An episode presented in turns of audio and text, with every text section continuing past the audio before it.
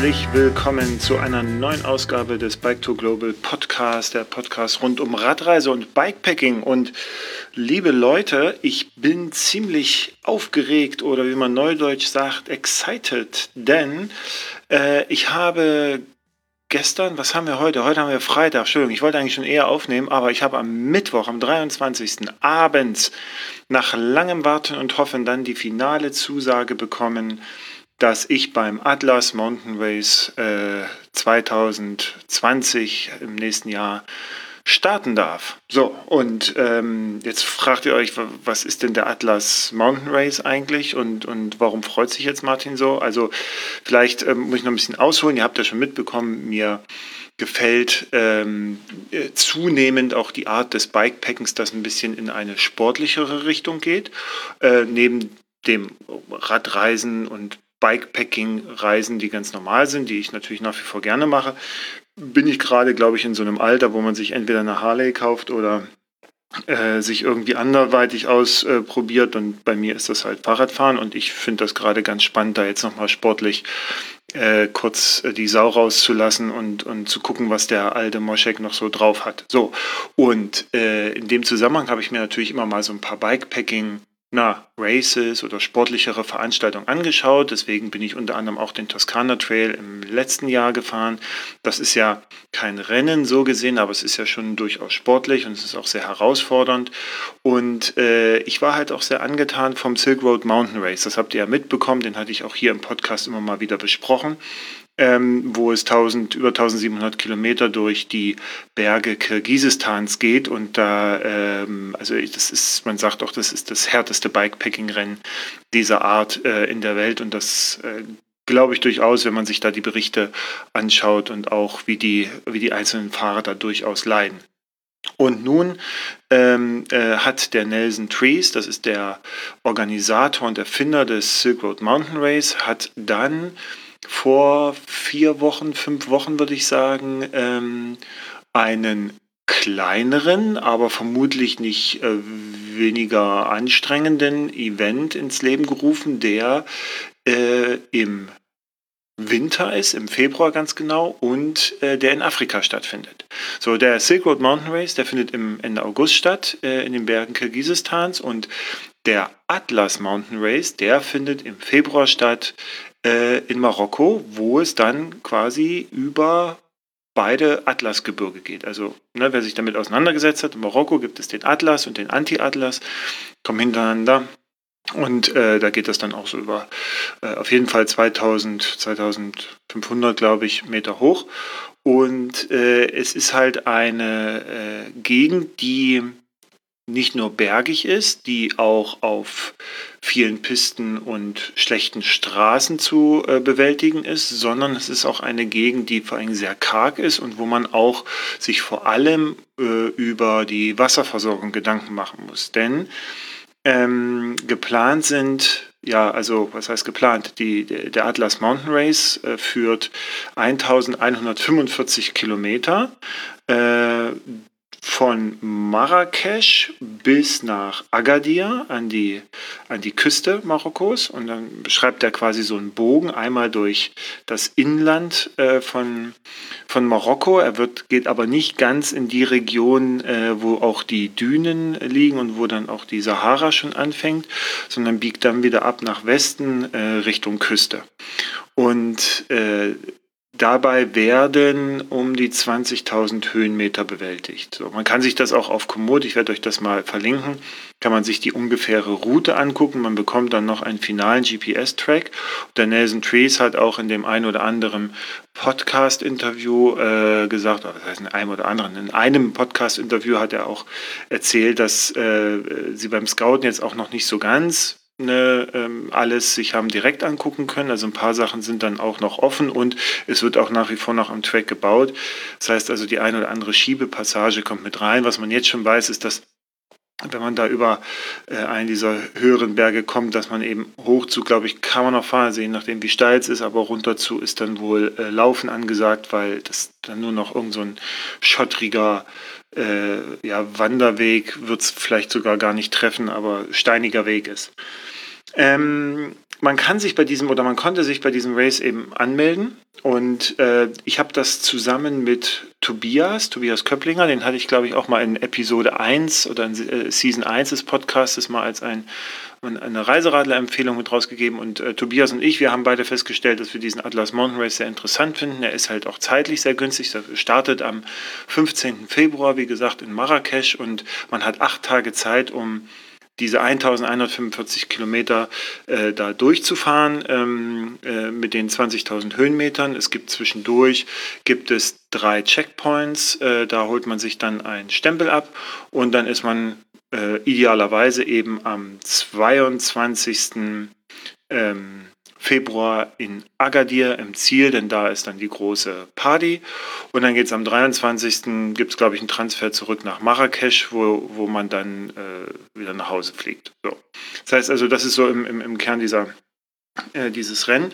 Und ich glaube, dass das, äh, oder was heißt ich glaube, ich weiß, das wird ein hammerhartes Ding. Also das darf man nicht unterschätzen. Ich war jetzt schon zwei, drei Mal in Marokko mit dem Fahrrad. Ich bin auch über den, äh, über den Atlas und über den Anti-Atlas auch mit dem Fahrrad schon gefahren. Ich bin da auch auf äh, nicht auf den Hauptstraßen gefahren, sondern schon die eine oder andere Piste, aber ich äh, gehe sehr stark, oder zumindest das, was ich jetzt hier auch sehe in, der, in, der, in dem geplanten Track und sowas, äh, das ist nochmal eine ganz andere, eine ganz andere Kategorie. Aber es wäre ja dann auch nicht ähm, Interessant. So, und dann konnte man sich dafür anmelden. Es gab ein Zeitfenster, musste man irgendwie bis zum weiß ich nicht, Mitte Oktober musste man da seinen Hut in den Ring werfen. Und äh, so eine Anmeldung, damit ihr euch das mal so vorstellen könnt, das ist jetzt nicht, äh, ich schreibe mich da ein und dann kriege ich irgendwann gesagt, so, vielen Dank, äh, bitte bezahl die Teilnahmegebühr und äh, du bist herzlich willkommen, sondern das ist schon ein aufwendigerer Prozess, der aus meiner Sicht auch durchaus berechtigt ist. Ähm, da gibt es äh, äh, eine Reihe von Fragen, die man beantworten muss. Die erste Reihe, also der erste Part dieser Fragen geht eher um das das Thema Motivation. Also Warum willst du das machen? Äh, warum Marokko? Warum den Atlas Mountain Race? Ähm, so ein bisschen geklärt werden, ob man sich darüber eigentlich auch klar ist, worauf man sich da einlässt. Ja, das ist halt jetzt nicht so, soll jetzt nicht despektierlich klingen, aber es ist halt nicht eine lustige Mountainbike-Tour, äh, wo man dann am Abend noch schön zusammensitzt, sondern das ist eigentlich 1145 Kilometer so schnell als möglich bei Temperaturen zwischen 0 Grad oder unter 0 und Schnee bis zu 30 Grad, äh, vermutlich auch erheblichen Windbedingungen. Also wenn ich mich erinnere an die, äh, an die Male, die ich da eben im Fahrt unterwegs war, da war schon, also gerade wenn man dann Richtung Küste fährt, da geht es dann richtig zur Sache, was den Wind angeht. Und äh, der zweite Teil der äh, Fragen drehte sich dann darum, wie, wie man sich in bestimmten Situationen verhält, welche Erfahrungen man hat, zum Beispiel in, in Gebirgen, in Hochgebirgen, welche äh, Erfahrungen man hat auch alleine in doch recht menschen- und äh, menschenleeren und versorgungsarmen Gebieten zu radeln und so weiter. So. Und man kann als Einzelperson antreten oder man kann als Paar antreten und ich habe mich entschieden, wie gesagt, mit Tobias äh, zusammen als Paar uns äh, anzumelden. Und das hat jetzt geklappt und wir freuen uns richtig, richtig dolle. Und äh, ja, ich sowieso und Tobias sowieso. Wir schreiben uns eigentlich, glaube ich, auch täglich immer E-Mails, äh, E-Mails, WhatsApp, wie, wie, wie sehr wir uns freuen. So, und Tobias habe ich, wie gesagt, beim Toskana Trail kennengelernt und äh, da fand ich ihn sehr angenehm. Und ich glaube, dass, äh, also Tobias ist auch in den, in den letzten Monaten und, und Jahren sehr viele solcher Bikepacking-Events gefahren und äh, ist da am Berg auch sehr stark, wenn ich mich erinnere. Aber Tobias, ich habe trainiert. Jetzt, ne? jetzt kannst du Windschatten kriegen bergauf. Und ähm, ja, wir werden das dann zusammen rocken. So, und das ist von daher auch mal ganz interessant, weil wir eigentlich, also Tobias wohnt in Würzburg, ich wohne in Hamburg, also wir werden uns jetzt auch davor, wir versuchen uns davor noch einmal zu treffen irgendwie, dass man mal ein paar Kilometer zusammen fährt. Ich kann es noch nicht versprechen, weil bei mir ist das halt so diese Kombination aus Job und Familie und so, die lässt mir eben sehr wenig Zeit, aber ich versuche halt alle Zeit, die ich jetzt gerade habe, eben auch für ein sehr ähm, exzessives Trainingsprogramm eben auch äh, zu nutzen. So, und das braucht es aus meiner Sicht eben auch, denn das, was da auf, äh, auf mich und Tobias zukommt, ist, glaube ich, wenn man sich nur die Zahlen anguckt, ähm, ist es machbar? Das sind jetzt runtergerechnet, wenn du sagst, du möchtest halt innerhalb dieser acht Tage dann pünktlich zum, zur Party da in Agadir einrollen, dann hast du am Tag 145 Kilometer zu bewältigen. Dann schaffst du das. Jetzt ist das so 145 Kilometer. Das fahren wir doch bis zum Mittagessen normalerweise. Ja, aber nicht da und nicht unter diesen Bedingungen und nicht äh, auf diesen Pisten und nicht mit den Schiebepassagen, die Zeit kosten. Das heißt also, ich stelle mich ein eigentlich auf das, was ich auch so oft vom Silk Road Mountain Race habe lesen dürfen. Äh, fahren, fahren, fahren, fahren, fahren und ein bisschen schlafen und fahren, fahren, fahren. So. Es wird sicherlich nicht die Quälkategorie eines Silk Road Mountain Races erreichen, aber es wird sehr herausfordernd und deswegen auch eben diese ganzen Abfragen vorher, dass dort eben Fahrer unterwegs sind, die äh, das auch bewältigen können. So, es gab wohl sehr viele, sie waren wohl oversubscribed, sagte ähm, Nelson Trees in dem Podcast-Interview. Äh, umso mehr freue ich mich, dass ich ausgewählt wurde. Ganz ehrlich, ich habe damit äh, ja 50-50. Ne? So, das ist ja das eine, ist ja immer zu sagen, ja, ja, fahre ja ganz viel Fahrrad und so, aber ich glaube, das reicht dann doch nicht oder man braucht halt, glaube ich, auch noch ein bisschen mehr Erfahrung dahinter. Man weiß es nicht so. Aber ich jedenfalls, ich freue mich. Ich kenne natürlich auch Leute, wo ich sage, die werden jetzt, äh, äh, also die sind nicht, es gibt keinen Grund, warum sie nicht dabei sein können und die haben eben keinen, keine Zusage bekommen.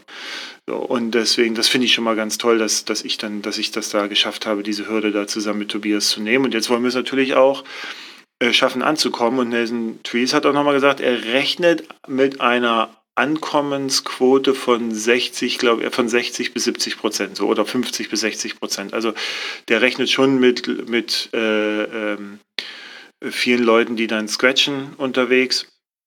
Ähm, mal gucken. Ich kann es noch nicht sagen, Leute. Ich fahre dort auch nicht auf Platzierung oder so. Ne? Es sind da echt, äh, was mich besonders freut, ist, dass da eben auch wirklich so ein paar äh, Leute mit an den Start gehen, die ich schon immer mal gerne treffen wollte. Ja, also Bengt Stiller ist dort mit am Start, dann äh, Raphael ähm, Albrecht aus ähm, in Berlin, glaube ich. Ähm, Cycling Rafa jedenfalls auf, auf Instagram, der ist auch den Silk Road Mountain Race mitgefahren. Äh, Bengt ist den Silk Road Mountain Race schon zweimal mitgefahren. Dann Marco Stitz, ja, äh, lebt in Schottland, macht aus meiner Wahrnehmung, macht er das ganze Bikepacking-Programm für Schottland und äh, ist aber Deutscher und äh, den möchte ich unbedingt mal kennenlernen. Und dann äh, Jay Peterberry wird wohl auch äh, anreisen, zumindest habe ich bei ihm auf Instagram gesehen, dass er da irgendwie sich auf den Atlas Mountain Race vorbereitet. Also ihr seht schon, da sind Leute am Start, ja, da, also, da würde ich jetzt erstmal sagen, da ähm, freue ich mich über ein Händeschütteln, ja, und, und äh, mal den ein oder anderen Gedankenaustausch. Aber äh, sportlich sind das dann natürlich Welten und ähm, äh, die vermutlich zwischen uns liegen. So, also ich bin jetzt nicht, bin jetzt hier kein Noob und irgendwie ne, äh, komme nicht zwei Meter weit, aber ich glaube, so was dieses Endurance-Fahren angeht, das ist ja auch so ein Stück weit. Ich bewege mich jetzt auch gerade immer mehr weiter in diese in diese Long Distance Bikepacking Hardcore Ding Dong Events so, dass ich will das mal ausprobieren. Und ähm, anstatt immer nur drüber zu erzählen und zu schreiben oder mal äh, äh, irgendwie drei Meter zu fahren und sagen, hey, das kann ich machen, ich will das mal mitmachen. So. Und ich fahre nicht auf Platzierung, also ich will nicht dort, also ich will schon, ich will natürlich gewinnen, ja, aber ich will vor allen Dingen für mich gewinnen. Und zwar heißt dann das Gewinnen nicht auf Platzierung zu fahren, zu sagen, ich bin unter den Top Ten oder sowas. Das, also da, da wird mir, also da, da kriege ich jetzt schon Kurzatmigkeit, wenn ich dran denke, sondern ähm, ich möchte das Ding mit Tobias einfach äh, aufrechten Hauptes innerhalb von äh, sieben, acht Tagen äh, durchgezogen wissen und dann mich in Agadir mit dicker Hose äh, und einem Bier an den Strand zu setzen und zu sagen, so, jetzt hat der Papa mal sich und dem Rest der Welt gezeigt, was noch in ihm steckt. So, das ist, das ist so meine, meine Motivation. Also nicht die Motivation, da, dieses Ding zu machen, sondern das ist so mein Ziel, was ich mache. So, den Atlas Mountain Race, den fahre ich vor allen Dingen, weil ich Marokko habe ich wie gesagt, schon ein paar Mal beradelt und durchradelt. Und äh, jetzt möchte ich das tatsächlich mal auf diese Art entdecken und erleben. Und ich möchte auch ehrlicherweise mal meine Grenzen neu kennenlernen. Also ich lerne sie ja eigentlich täglich kennen. Ne? Je älter man wird, da lernt man dann schon seine Grenzen kennen, wenn man der Schnürsenkel offen ist und man unten ist und nicht wieder so richtig hochkommt. Soweit ist es bei mir noch nicht, aber ähm, ich glaube, dass es doch nochmal ganz heilsam ist, wenn man, wenn man raus aus der Komfortzone kommt und zwar auf eine sehr heftige Art und Weise. So, das äh, das steht quasi dahinter und ich freue mich wie Bolle. Und das werde ich auch auf dem Blog jetzt ein bisschen begleiten. Ich werde dazu nochmal was schreiben und dann äh, heißt es vor allen Dingen auch äh, Training. Ja, das hatte ich ja schon gesagt. Ich habe mir jetzt auch ein Trainingsprogramm äh, verordnet. Da habe ich natürlich ein bisschen Erfahrung aus meiner Zeit im Leistungssport, Radsport. Zu DDR-Zeiten bin ich ja viele Jahre da im, äh, im DDR-Leistungssport gewesen in Leipzig und, und habe dort meine Runden gedreht, weiß da also natürlich auch noch, worauf es ankommt, wie man das macht. Ich beschäftige mich gerade mit äh, VO2 Max äh, Training. Ich mache äh, Intervalle. Ich habe mein Laufen wieder angefangen. Habe ganz interessante Zeiten. Also dachte gar nicht, dass ich so gut bin. Aber nach dem ersten Laufen konnte ich mich überhaupt nicht. Also ich konnte mich original vier Tage nicht mehr bewegen. Also ich konnte mir auf Fahrrad konnte ich fahren, ja, so, aber alles andere, da merkt man wieder, was man für Muskeln eigentlich noch hat, die man so nicht aktiviert. Aber das mache ich jetzt äh, mindestens einmal die Woche, das Laufen. Und das Laufen wird auch quasi mein Training sein, wenn ich beruflich unterwegs bin, dann werde ich mir jetzt eben da in den Hotels immer, werde ich mich dann immer auf so ein Laufband stellen oder ich suche mir da halt eine Strecke in der Nähe und, und mache da meine 10 Kilometer oder 7 oder 8 oder so, was da halt gerade ist und, und werde das machen. Und äh, den Rest hole ich dann eben auf durch, wie gesagt, so ein Intervalltraining als auch äh, versuche ich jetzt auch immer noch mal längere Strecken irgendwie mit einzubauen, einzuplanen, dass ich mal ein bisschen mehr fahre. So, ähm, das tue ich jetzt bereits schon seit ein paar Wochen. Das habt ihr auch schon vielleicht mitbekommen. Das hatte ich auch mal erzählt. Äh, ich habe das auch mit einer äh, Diät noch begleitet. Ich habe jetzt noch ein paar Kilo abgenommen. Ich mir dachte, das wäre vielleicht auch noch mal ganz gut. Ich habe natürlich auch sehr viel aus dem Toskana Trail gelernt. Da hätten wir oder ja, da hätte ich natürlich schneller unterwegs sein können aber das war auch nicht so angelegt und so geplant, aber das, ähm, äh, jetzt geht es halt wirklich darum, sportlich fit zu sein. Ich weiß, ich werde viel mein Rad schieben müssen. Deswegen werde ich jetzt auch anfangen, ab November werde ich noch so ein bisschen Krafteinheiten mit dazu nehmen. Deswegen laufe ich auch unter anderem und ich werde viel Fahrrad fahren und ich habe jetzt selbst im flachen Hamburg, ja, wo du eigentlich Höhenmeter gar nicht so trainieren kannst, ähm, habe ich zwei Sachen. Einmal, jetzt ist die Zeit wieder der starken Westwinde. Das heißt also, das intensive Fahren gegen den Wind. Wir sagen ja, der Wind sind unsere Berge. Ne? Äh, das hilft schon mal sehr. Und äh, dann habe ich da meinen Hausberg in Anführungszeichen äh, von der Elbe immer hoch. Da sind so ein paar, äh, ein ähm, paar Höhenmeter, die ich da mache. Also ich mache jetzt so, wenn ich fahre ins Büro, mache ich so um die, um die 200 Höhenmeter, da baue ich schon so eine extra Runde ein. Und da bin ich, habe ich jetzt mal angefangen, so ein bisschen zu gucken und fahre halt zehnmal diese, dieses Stück Berg hoch. Ja, und dann bin ich schon bei 600, 700 Höhenmetern. Und das ist völlig in Ordnung und das finde ich, finde ich gut und das mache ich dann halt mal mehr und mal weniger intensiv und man muss halt auch gucken, dass man nicht übertrainiert. Also ich werde so, ich bin so sechs Tage die Woche mache ich Training, unterschiedliche Trainingseinheiten, manchmal nur ausfahren, manchmal Intervalltraining, dann äh, Höhenmeter, dann Laufen und auch mal nichts machen. Ich habe meine Ernährung äh, jetzt ein bisschen angepasst, umgestellt. Ich habe eine Diät gemacht, die mir ein paar Kilo ähm, äh, weniger gebracht hat. Ich werde ich auch nochmal wiederholen. Ähm, dann habe ich da, glaube ich, ein ganz gutes Kampfgewicht. So, und ich merke jetzt schon, ich bin fitter und habe auch andere Zeiten und so. Das bedeutet aber auch, ich werde meine Ausrüstung, da beschäftige ich mich jetzt gerade. Es wird ein neues Fahrrad geben mit meinem ähm, mit meinem jetzigen Bomb Track Beyond kann ich aus vielerlei Hinsicht diese, diese äh, Strecke nicht machen. Es gibt ein neues Rad. Äh, auch darüber werde ich dann ausführlich berichten. Ihr dürft äh, gespannt sein, was da kommt. Und ich hoffe, das kommt, mh, hm, naja, so Ende November, Mitte, Ende November. Ich hoffe, dass da ordentlich Druck drauf ist jetzt, dass das, dass das passiert und dass das schnell passiert. Ich baue mir das also auch neu auf. Ähm, Genau, und was Ausrüstung angeht, da beschäftige ich mich gerade eben mit. Also ich, Tobias und ich, wir haben uns jetzt entschieden, mit Biwaksäcken zu fahren. Äh, jetzt probieren wir gerade aus, ob das eine fahrlässige Entscheidung ist oder ob das wirklich passiert. Wir äh, werden dann, und äh, da kommen wir dann auch gleich zu dem Thema äh, dieses Podcasts eigentlich diesmal, Overnighter. Ich wollte eigentlich jetzt einen Overnighter machen vor zwei Tagen, und meinen Biwaksack mal ausprobieren. Äh, das hat dann aber, weiß nicht, dann hat, war, hatte ich zu viel arbeitsmäßig zu tun und dann hatte ich irgendwie schlechte Laune, weil da irgendwas nicht äh, richtig lief und dann hatte ich irgendwie gar keinen Bock und dann bin ich wieder nach Hause gefahren. So geht es halt manchmal auch, aber das Thema Overnight, da kommen wir gleich dazu. Ähm, jedenfalls werde ich den jetzt nochmal ausprobieren wollen, vor allen Dingen auch, ob äh, äh die, die, die Schlafsack-Biwaksack-Kombination stimmt. Äh, das ist nämlich entscheidend, gerade wenn wir über diese Temperaturen eben oben im Atlas sprechen, wo es mal 0 Grad oder unter 0 Grad sein kann, wo auch Schnee liegt. Wenn du dann da oben durchjuckelst, ja, und äh, lass mal irgendwas sein, eine Panne sein oder sowas, dann, äh, oder du möchtest halt wirklich schlafen, ja, so, weil, weil muss, ähm, dass ich dann eben nicht den falschen Schlafsack mit habe und mir da, äh, dass ich dann eben nicht regenerieren kann. So. Und das äh, kommt jetzt natürlich zugute, dass wir hier äh, immer, so gesehen, immer besseres Wetter bekommen. Es wird kälter, es wird unfreundlicher, es wird nasser, es ist also bestes Trainingswetter, ja, bei so einem Wetter raus, fahren, fahren, fahren, fahren, fahren. Also unter widrigsten Bedingungen ist, glaube ich, die beste Vorbereitung auch für, für solche für solche Events, auch wenn es dann dort halt tagsüber teilweise dann auch bis zu 30 Grad heiß werden kann. Also ich hatte, als ich äh, einmal, bin ich auch immer im Februar in Marokko gewesen, das war dann aber ein Stückchen weiter, da war ich dann im Erg Shebi, da an den, an den Dünen, an den Sahara-Sanddünen, äh, da habe ich mir voll, da waren irgendwie 35 Grad, da habe ich mir voll den Sonnenbrand geholt und dann hatte ich eine Allergie, da sind meine Augen geschwollen, da sah ich aus wie so ein Klingone, das war sehr lustig. Das ist mir erst aufgefallen, als mich die Leute immer so komisch angeguckt haben, ich gedacht, also jetzt, was ist denn los? Und dann habe ich ein äh, äh Foto von von mir gemacht und mich dann, weil ich keinen Spiegel habe, äh, und habe dann äh, gesehen, dass ich da irgendwie echt arg geschwollene Augen hatte und habe mir dann Augentropfen da irgendwo aus einer Apotheke geholt. Also äh, da wird es auch sehr heiß und für diesen Spagat und für diesen Temperaturunterschied, den darf man halt nicht unterschätzen, auch wenn es tagsüber sehr heiß ist. ist war, ich bin ja alleine durch die Sahara gefahren mit dem Fahrrad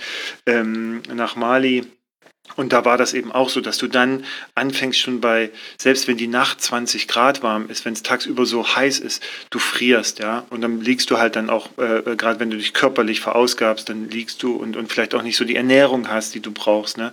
Dann hast du einen anderen, ähm, ein anderes Kälteempfinden, so. Und deswegen, ich fahre da jetzt mit meinem Panjam, äh, äh, Schlafsack erstmal los und, und werde jetzt hier in den nächsten Tagen, wenn es ein bisschen frischer wird, wenn es nachts auch unter den Gefrierpunkt geht, dann lege ich mich mal da mit dem Biwaksack draußen. So, das müsste dann eigentlich funktionieren, weil der isoliert ja ordentlich, dann hast du drin noch was an. So, und dann beschäftige ich mich sehr stark damit, was, also welche Klamotten nehme ich jetzt so mit, was, was ist dann die Kombi? Ja, ich will unterwegs keine Freundschaften schließen, deswegen kann ich da auch stinken, das ist mir völlig egal. Aber das muss halt auch so ein bisschen gut austariert sein, auch in Bezug auf Gewicht. Ja, so das Rad wird erheblich leichter, äh, die Ausrüstung wird erheblich leichter. Ich werde mir auch nochmal eine andere äh, äh, Regen-Windjacke holen, ja, die äh, leichter und besser und atmungsaktiver ist. Ich werde sicherlich auch nochmal andere Schuhe. Also ihr merkt schon, es ist auch sehr viel mit Investitionen verbunden, was, was ich da jetzt so starte. Aber das ist ja geil und das macht Spaß. Gut, ich halte euch da auf dem Laufenden. Atlas Mountain Race könnt ihr ja mal gucken. Link ist drinne. Ähm, sehr spannend und dann werde ich berichten. Ich hoffe, dass ich da durchkomme. Ich werde da durchkommen, das ist gar keine Frage. Äh, wenn es mich nicht anderweitig ruppt mit Lebensmittelvergiftung oder so. Und oh, das ist, ich glaube, das ist das, wo ich echt noch am meisten drüber nachdenken und planen muss, ist die Ernährungsfrage. Also Kocher, ja, da muss ich noch mal ein bisschen rumwiegen, ob der jetzige Kocher, den ich habe, ob der da okay ist, ob der reicht. Tobias hat da noch mal eine andere Lösungskombination und dann vor allen Dingen, wie viel Essen mitnehmen, was mitnehmen und so, weil ich bin ja so schlecht, was das angeht, wie ihr wisst.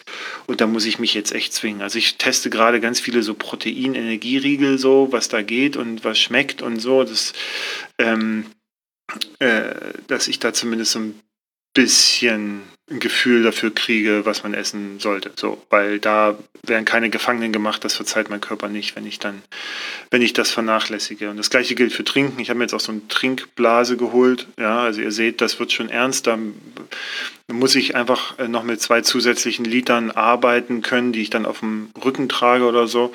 Äh, das muss ich mir dann noch ausdenken, wo ich die dann mitnehme, plus halt die Sachen, die dann noch am Rahmen äh, mitgeführt werden an Wasser. Also da muss ich noch ein bisschen planen, mich mit Tobias nochmal abstimmen, wie wir das alles machen.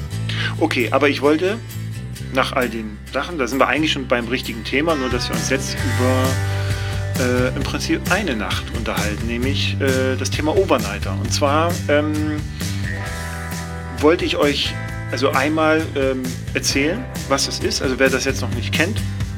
äh, äh, Overnighter, was das eigentlich ist, wer es kommt und warum ich es ganz toll finde und warum ihr es auch machen solltet und warum oder, oder wie, wie man das Thema auch angehen kann, wenn man vielleicht jetzt nicht so der erfahrene Crack ist, der äh, auf jeder Verkehrsinsel irgendwie ein Lager findet, ohne dabei gesehen zu werden. So, ähm, da gibt es ähm, also die Motivation eines Overnight, das ist auch eine ganz andere und äh, es gibt für alles eine Lösung. Aber fangen wir mal an. Overnighter, also das kommt so ein bisschen aus dieser Micro-Adventures-Bewegung. Ihr merkt schon, ne, Overnighter und Micro-Adventures, das sind ja deutsche Wörter und äh, da, ähm, dahinter verbirgt sich dann oft ein Trend. Ja, also im, im, im, Kern heißt es der Übernachter ja, oder über, über eine Nacht, Overnighter und äh, Mikro-Abenteuer. So, Micro-Adventures. So, und diese Micro-Adventures sind ähm, aus meiner Sicht eine schöne Marketingformulierung für den Fakt, dass offensichtlich sehr viele urban lebende Menschen nicht mehr genügend Zeit finden, äh, neben dem Erfolgreichsein und allen anderen Verpflichtungen auch mal ähm, eine andere Sinnerfahrung zu machen oder mal zu entspannen oder, oder auch mal rauszukommen. So. Und äh, dafür wurde so ein bisschen die Idee der Micro-Adventures entwickelt, nämlich so kleine Ausbrüche aus dem Alltag. Ja, entweder ein paar Stunden oder tatsächlich mal eine Nacht, wie so ein Overnighter, ja, oder mal einen Tag irgendwo raus. Und das, vielleicht habt ihr die Erfahrung auch schon selber gemacht, dass man äh, manchmal so nur, weiß ich nicht, nur einen halben Tag weg ist und man hat aber das Gefühl, das war jetzt wie drei Tage. Ja, man ist einfach mal komplett aus dem ähm, aus dem Alltag raus, aus den äh, Umgebungen, die man sonst immer so sieht, sei es Büro, Familie, Wohnung, weiß ich was, und hat mal völlig neue Eindrücke, völlig neue Einflüsse, völlig neue Erlebnisse, die einen dann aber so aufladen und so viel auch Energie bringen und sagen, ich bin jetzt hier kein, also ich halte nichts von irgendwie so Psychokrempel, also überhaupt nicht, ja. Aber äh, die einen noch mal so anders aufladen können und ähm, die, die Erfahrung habt ihr vielleicht gemacht. Und genau in diese Kerbe, in, diese, in dieses, in dieses äh, Thema zahlt der Overnighter. So, und ein Overnighter meint im Kern so das kurzzeitige Aussteigen vom Alltag, ja, Sachen, also Gunnar Fehlau hat da so ein schönes Rad, äh, äh schönes Rad, ein schönes äh, Buch zugeschrieben, äh, Rad, äh, Rad und raus. Ne? Also im Kern, ey, nimm dein Fahrrad, pack von mir aus noch eine Unterhose ein, rauf aufs Rad, raus aus der Stadt, irgendwo im Wald, Lädchen, hab, hab gute Stunden, fahr am nächsten Morgen wieder zurück und in deinen Alltag und fertig ist. So, das ist die Idee von so einem Overnighter. Und es geht bei einem Overnighter ganz klar eben nicht um Strecke, sondern um das Erlebnis. Also ein Overnighter charakterisiert sich nicht dadurch, dass man 170 Kilometer gefahren ist und so. Also das, ich glaube, kein Erlebnis charakterisiert sich durch die Länge einer Strecke, ja, sondern nur durch das, was man erlebt. Und ähm, ich praktiziere das jetzt seit zwei Jahren vielleicht, zwei, ja, müsste ich lügen, drei Jahren. Da habe ich das mal so entdeckt für mich und ähm, pack seitdem regelmäßig, unregelmäßig mein Fahrrad da kurz zusammen, egal welches jetzt, und äh, fahre dann aus dem Büro irgendwo hier im Umfeld von, von Hamburg äh, an mal mehr oder mal weniger bestimmte und offizielle Orte. Und dann äh, genieße ich die, die Fahrt dahin und dann lege ich mich da in den Wald oder wo auch immer hin und genieße den Abend, die Nacht, die Zeit draußen in der Natur und fahre dann am nächsten Morgen zurück äh, ins Büro und mache dann halt weiter. So, also mein Büro hat eine Dusche, ja, das ist also ich komme da nicht wieder Waldschrat irgendwie an. Ähm, manchmal äh, versuche ich auch bestimmte Sachen zu verbinden, weil ich habe irgendwo noch einen Termin oder ich habe ja jetzt hier so ähm, ähm, auch äh, sagen wir, Geschäftspartner innerhalb Hamburgs und dann weiß ich, okay, am Morgen bin ich halt dort und dann verbinde ich das, indem ich dann aus meinem Büro hier an der Elbe äh, dann eben einen Schlenker von weiß ich, 60 Kilometern fahre und morgen dann in einem anderen Teil Hamburgs dann antrete. So. Ähm, aber dann halt nach einem Overnighter. Ähm, sowas mache ich, sowas mache ich dann auch. Wie gesagt, es geht nicht um die Strecke an sich, sondern ums Erlebnis und es ist auch egal, ob man das am Wochenende macht, ja, weiß ich, von Freitag auf Samstag oder von Samstag auf Sonntag oder halt innerhalb der Woche. Ich mache es oft in der Woche, ehrlicherweise, weil, und das ist nämlich, ähm, das ist vielleicht auch nochmal interessant für den einen oder anderen von euch, gerade wenn man über das Thema Familie äh, äh spricht, und dazu werde ich auch nochmal eine eigene Podcast-Folge machen, nämlich, ich nenne sie dann Reisen trotz Familie, ja, also ihr fragt euch ja sicherlich, wie ich das immer so mache. Ähm, so ein Overnighter ist natürlich ideal, weil ich dann, also das ist, das geht eigentlich immer aus meiner Erfahrung. Meine Kinder sind jetzt ein bisschen älter, mit 8 und 11, beziehungsweise werden sie jetzt 9 und 12. Ähm, da, da ist auch jetzt nicht mehr so viel, so viel ja, zu tun, in Anführungszeichen, oder eher anders zu tun, aber jetzt nicht mehr so eine intensive Betreuung nötig. Und ich mache das dann halt, dass ich sage, hier, weiß ich nicht, äh, komm, ich bin hier Dienstag auf Mittwoch, wir sehen uns erst Mittwochabend wieder, wenn ich von der Arbeit komme, ich mache dann Overnighter direkt nach dem Büro und fahre dann am nächsten Morgen wieder ins Büro und dann mache ich da halt meinen Tag. Und wenn ich wiederkomme, äh, dann, ähm, ich muss hier gerade mein Passwort wieder eintippen bei meinen Notizen, wenn ich wiederkomme, dann ähm, äh, ja, dann habe ich einen Overnighter hinter mir und dann bin ich auch ein bisschen entspannter. Also manchmal habe ich das gemacht, als ich noch einen anderen Job hatte, da konnte ich ganz schlecht schlafen und dann habe ich die Overnighter bewusst gemacht, weil ich da immer sehr gut pennen konnte. Ich kann draußen, kann ich super pennen. Legst du dich irgendwo hin, fertig ist. So, und das mache ich halt mit dem Zelt, dann nehme ich mein Zelt mit oder jetzt halt auch mal den Biwaksack äh, will ich dann mal mitnehmen, weil das geht dann noch besser, weil du dann lagern kannst und nicht zeltest. Das ist dann auch aus so rechtlichen Gründen ganz interessant. Und ähm, im Kern ist es tatsächlich Sachen packen, ja, Zelt, Schlafsack, Isomatte, ein bisschen was zu essen, trinken und ab geht's. Und vorher gucke ich mir Route an und da gibt es jetzt mehrere Sachen. Wie, mach, wie macht man das? Ne? So. Also das eine ist, ähm, es gibt bei mir in der Ecke, das nennt sich Wildes Schleswig-Holstein. Das sind ausgewiesene, sagen wir mal, Lagerplätze, wo man für eine Nacht auch ein Zelt aufschlagen darf. Das ist irgendwo im Wald oder irgendwo am Rand eines, weiß ich was, Parks oder so. Da ist es also ganz normal erlaubt. Äh, es ist kein Campingplatz, es ist auch keine Infrastruktur, aber da darf man so, so genannt lagern. So, dann gibt es aber auch äh, äh, wenn man jetzt mit so Biwaksack und Schlafsack und im Sommer reicht ja manchmal nur ein Schlafsack unterwegs ist, da gibt es dann auch, sagen wir mal, in der Lüneburger Heide oder so gibt es auch immer ähm, so, äh, na, Shelterplätze nicht, aber das sind da so, so kleine Hütchens, ja, wo man dann lagern kann. Ne, so. Es gilt aber immer bei der ganzen Sache und das ist unter anderem auch ein Grund oder etwas, wo ich hoffe, dass das Bikepacking Barcamp, was ja stattgefunden hat, da vielleicht auch so ein bisschen noch dass wir da gemeinsam noch mehr dran arbeiten können, dass es eben mehr solcher, solcher Möglichkeiten für, für uns gibt, irgendwo zu lagern, ja, oder mal sein Zelt aufzuschlagen, was aber immer voraussetzt, dass wir diesen, diesen grundsätzlichen Kodex des ich, ich lasse nichts da, ich hinterlasse keine Spuren, ich hinterlasse vor allen Dingen keinen Müll und ich benehme mich nicht wie Sau, ja, sondern ich genieße es, dieses Privileg zu haben, in einer schönen Natur äh, da eben auch eine Nacht zu verbringen und dann bin ich wieder weg und äh, ähm, ich, ich zerstöre da nichts und, und weiß ich was, so, dass wir, dass wir das nochmal hinkriegen. So. Bilde Schleswig-Holstein ist ein erster Schritt dazu. Das ist oft so bis Ende Oktober kann man das machen.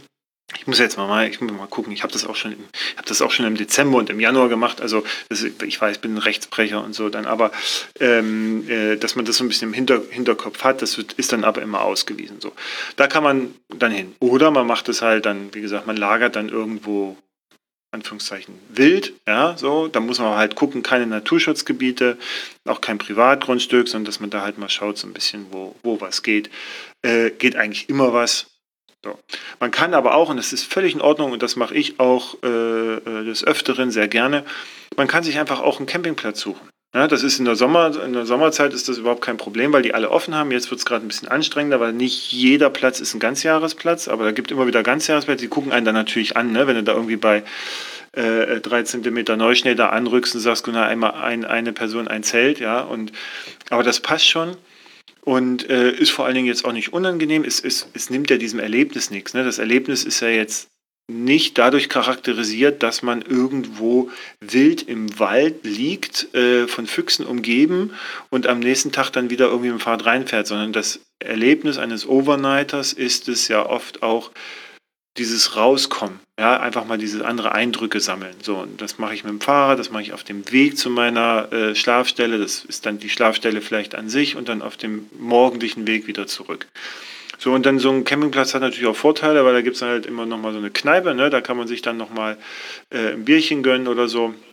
Äh, man hat vor allen Dingen eine warme Dusche, die ja dann gerade im Winter so mal von Vorteil ist. Im Sommer ist jetzt nicht so nötig, äh, unbedingt bei einem Overnighter äh, das zu machen. So, also ihr seht, da gibt es ganz viele Möglichkeiten. Letztendlich liegt es an euch, wie ihr so drauf seid.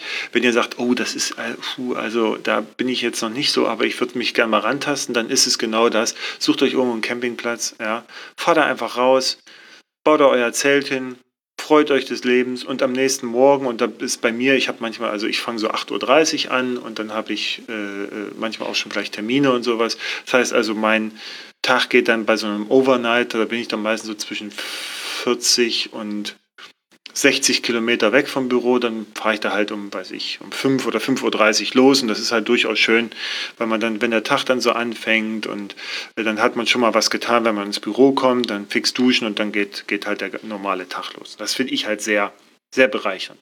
So, und du brauchst halt, ne, also ich habe oft dann manchmal meinen Bürokram halt mit dabei, das heißt nochmal so äh, gute Klamotten, nicht jetzt so Fahrradkrams.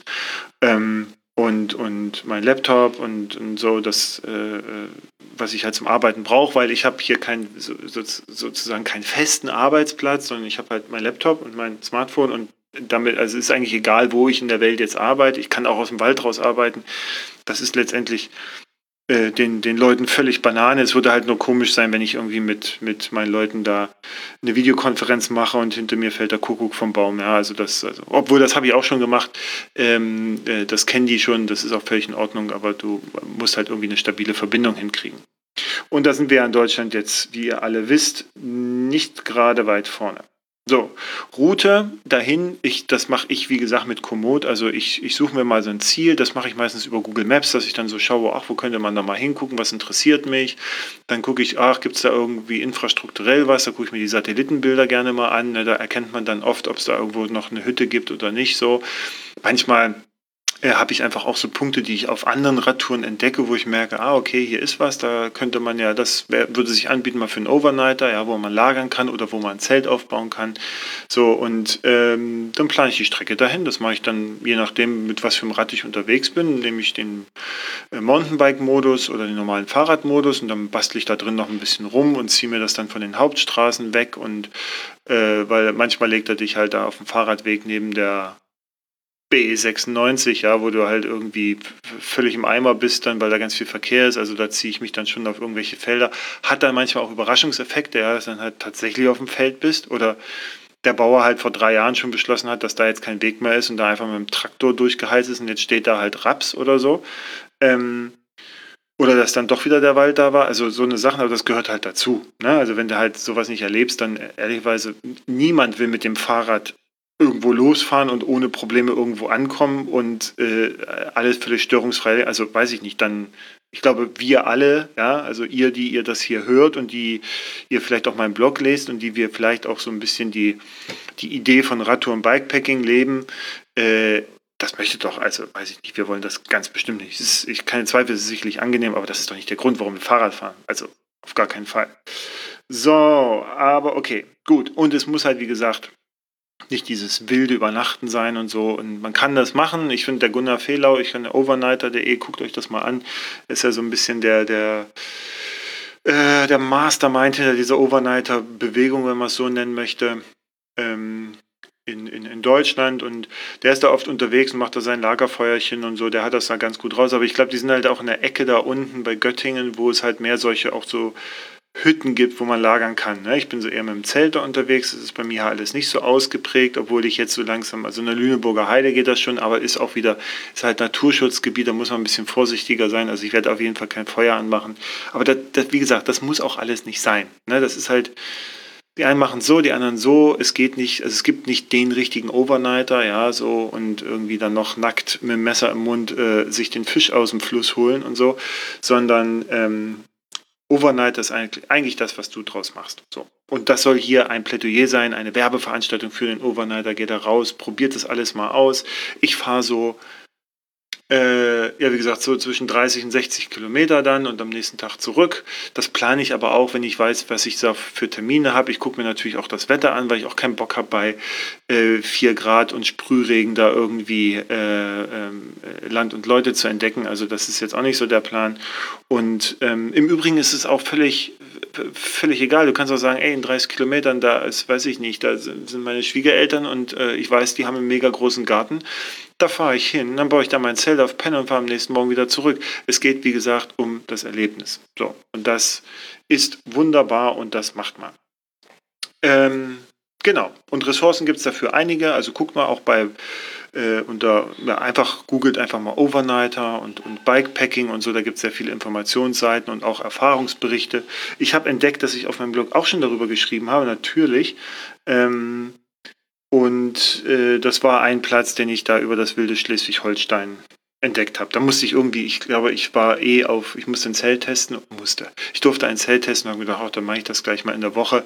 So, und am Wochenenden habe ich manchmal nicht so die Zeit, eben weil ich mich da um die Familie, mit der Familie äh, äh, beschäftigen möchte.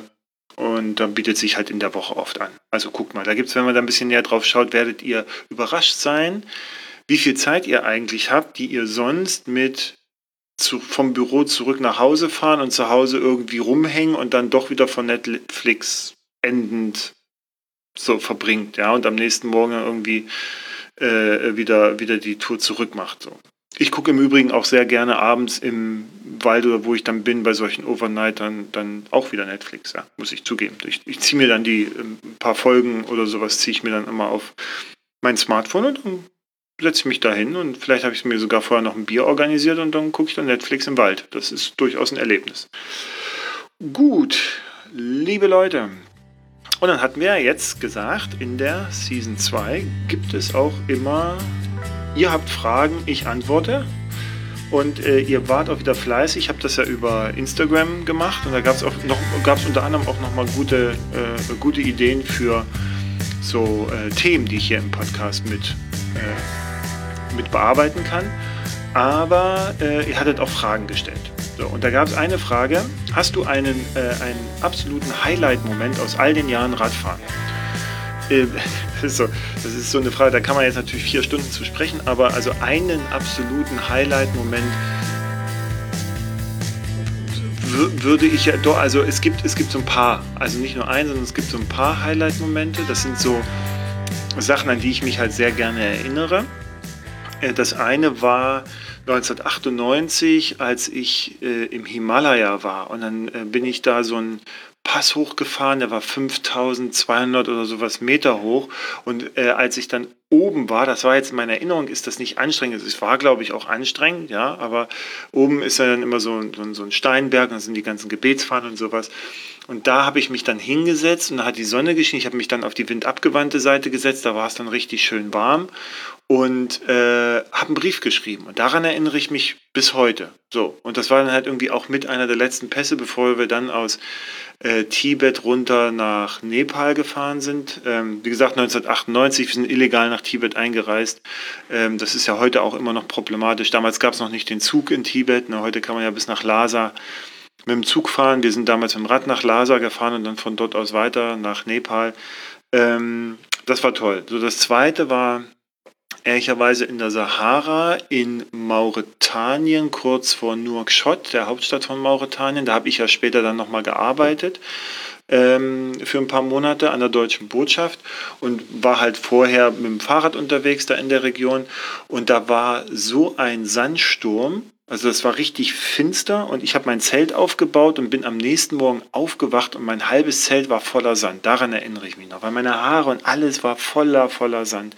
So, das sind so, das ist so ein Flashback. Und dann eine Geschichte, ähm, die mir sehr gefallen hat, ist, also die ist sehr, sehr präsent, weil sie in diesem Jahr passiert ist, nämlich als der der Kilimanjaro in Kenia auf einmal, als der Gipfel, als die Wolken verschwanden.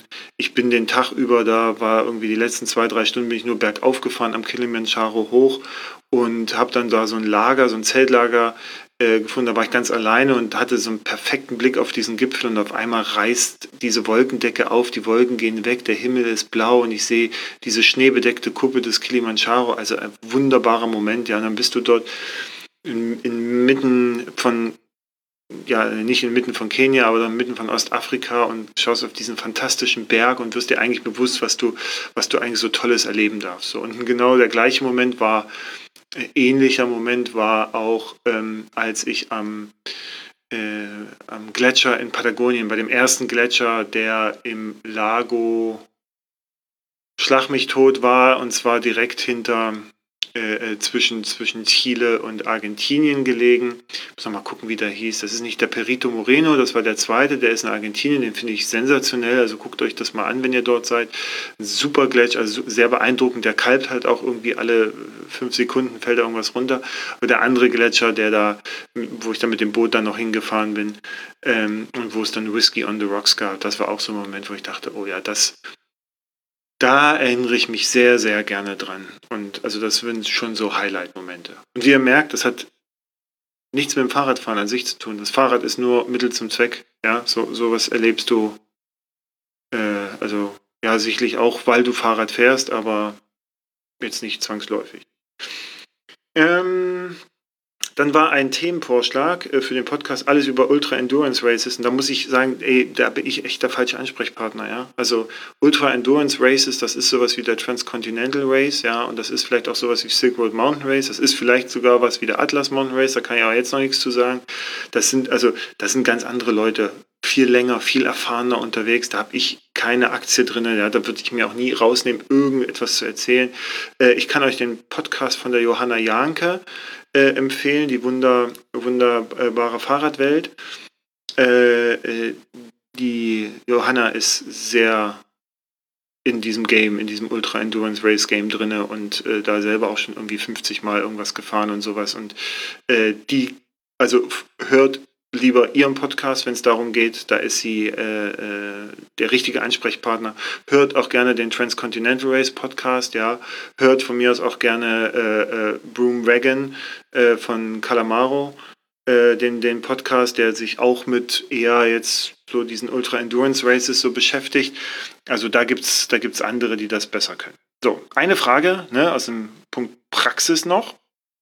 Und dann äh, machen wir auch Schluss für heute, ist, äh, wie packst du ein nasses Zelt beim Bikepacking ein? Ich muss ein bisschen grinsen, ja, weil, also, ob ich das beim Radreisen mache oder beim Bikepacking, ist eigentlich äh, äh, völlig egal. Ähm, aber dann glaube ich, oder dann habe ich drüber nachgedacht und ich glaube, die Frage ist grundsätzlicher Natur, wie, also, wie machst du das, wenn dein Zelt nass ist? Ja? Und äh, ich packe das ein.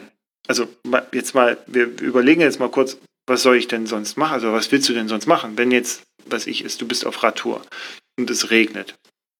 Und jetzt mal vorausgesetzt, du hast du hast Gründe, dass du fahren musst an dem Tag. Ja, das ist auch selbst, wenn du unendlich Zeit hast, weil du dich gerade selbst findest und auf einer ganz langen Radtour bist, äh, heißt es ja nicht, dass du einfach warten kannst. Ne? Du bist halt vielleicht an einem Punkt, ähm, oder hast, äh, also wo, wo du weiter musst, weil es ist da gerade irgendwie, da gibt es gerade gar nichts, ja, du hast vielleicht nicht genug Vorräte dabei oder du musst aus irgendeinem Grund vielleicht dann doch irgendeinen bestimmten Punkt erreichen, weil du dort jemanden treffen willst oder weil du irgendwie eine größere Pause machen möchtest oder keine Ahnung. Also du kannst nicht jedes Mal sagen, oh, es regnet, oder warte ich, bis es aufhört zu regnen und bis mein Zelt trocken ist.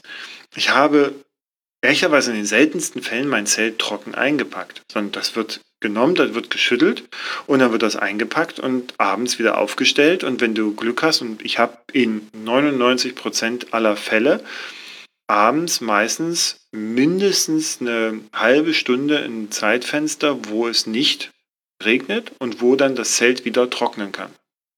Und äh, dann schmeiße ich da meinen Kram wieder rein und dann ist gut. Dann kann es wieder weiter regnen, weil das Zelt ist ja dicht. Also da kommt ja nichts durch. Zumindest bei meinen Zelten kommt nichts durch. Ich höre das immer wieder, dass irgendwelche Zelte, das kann ich heutzutage bei den bei den Konstruktionen und Verarbeitungsstandards und Stoffen und sowas kann ich das ehrlicherweise nicht nachvollziehen. Also weiß ich nicht. Nahtdichter kann man noch machen, das habe ich bei einem Zelt gemacht äh, äh vorher, aber normalerweise da kommt nichts durch. So.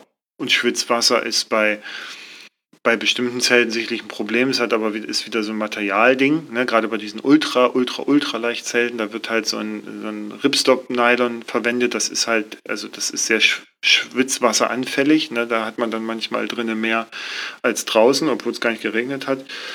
Und ähm, so, also du hast auch selbst bei trockenem Wetter sozusagen, wenn es nicht windet und somit ein, ein konstanter äh, Trocknungsprozess da ist, der auch so deine, deine eigenen deine eigene Feuchtigkeit im Zelt sozusagen transportiert oder gleich wegnimmt, hast du immer irgendwie ein feuchtes Zelt, was du einpackst. So, und abends, wie gesagt, lüftet das durch, trocknet, fertig ist. Wenn es das nicht tut, baue ich es auf und dann nehme ich ehrlicherweise mein Handtuch und wische das dann innen drinne kurz trocken, also die Lagerfläche, die Wände sind mir egal, dann packe ich da meine Matte und meinen Schlafsack rein und fertig ist und dann wird es irgendwann mal aufhören.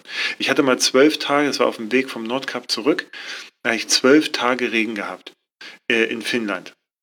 Und da war das schon eine Herausforderung. Ne? Also einmal, weil du halt Schnauze voll hast. Du hast morgens meistens so um sieben gab es so ein Zeitfenster von einer halben Stunde, wo es halt dann mal nicht geregnet hat oder weniger. Da hast du dann eben äh, dich angezogen und Zelt zusammengepackt und alles aufs Rad. Wenn das am Rad ist, da wird ja nichts nass. Ne? Wir haben ja nun hoffentlich alle mittlerweile wasserdichte Packtaschen, also da wird ja nichts nass.